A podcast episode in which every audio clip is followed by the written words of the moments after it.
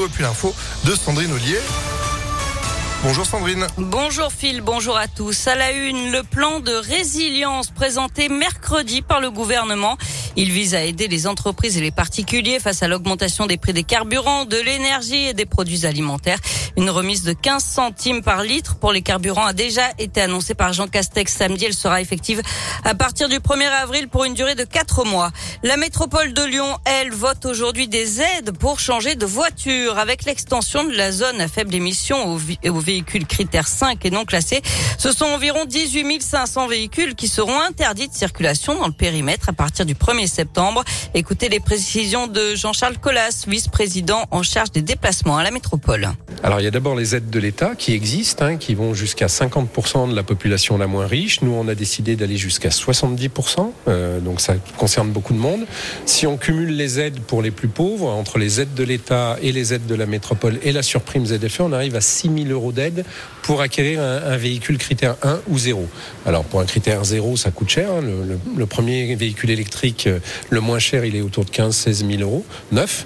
Euh, en revanche, des critères 1 d'occasion, des véhicules essence de moins de 10 ans, on en trouve beaucoup autour de 7 000 euros. Donc ça devient particulièrement intéressant. Et vous retrouvez toutes les infos sur les dates et les dérogations sur impactfm.fr. Et à l'occasion de ce même conseil métropolitain qui se tient aujourd'hui, Bruno Bernard réclame une délibération d'urgence pour six ONG mobilisées en Ukraine. Les pompiers lyonnais vont aussi acheminer trois véhicules de secours en Pologne. Les hospices civils et la ville sont aussi mobilisés pour envoyer du matériel. L'épidémie de Covid n'est pas finie. On est dans la cinquième vague. Il y a une augmentation du nombre de cas, mais elle nous paraît maîtrisable. Ce sont les mots ce matin de Jean-François Delfrécy, le président du conseil scientifique, qui appelle encore à la prudence et à garder le masque alors qu'on peut le tomber depuis ce matin presque partout, sauf dans les transports, les hôpitaux et les EHPAD. Ce procès qui s'est ouvert ce matin à Lyon, celui d'un homme accusé d'avoir tué sa compagne en 2019 dans le 8e arrondissement de Lyon. La victime, Laura, avait 22 ans. Il avait roué de coups. Il avait laissé agonisante. Le verdict est attendu vendredi. Il risque jusqu'à 20 ans de réclusion. Deux policiers roués de coups alors qu'ils sortaient d'une boîte de nuit à Confluence à Lyon. L'un d'eux a perdu connaissance. Ça s'est passé samedi soir selon le progrès. Trois hommes ont été interpellés et placés en garde à vue.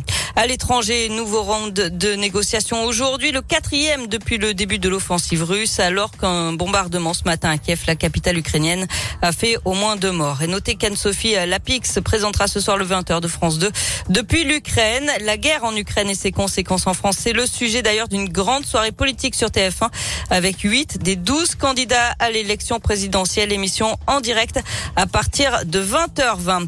Enfin, la date du concert des Rolling Stones à Lyon est confirmée le groupe mythique qui fête ses 60 ans sera à l'OL Stadium de Dessine le 19 juillet.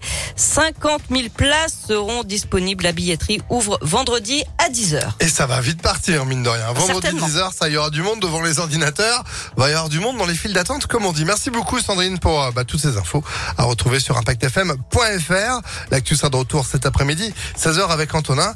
Et puis vous, demain matin, dès 6h30. Bon après-midi, à demain. Ah bah voici la météo de cet après-midi.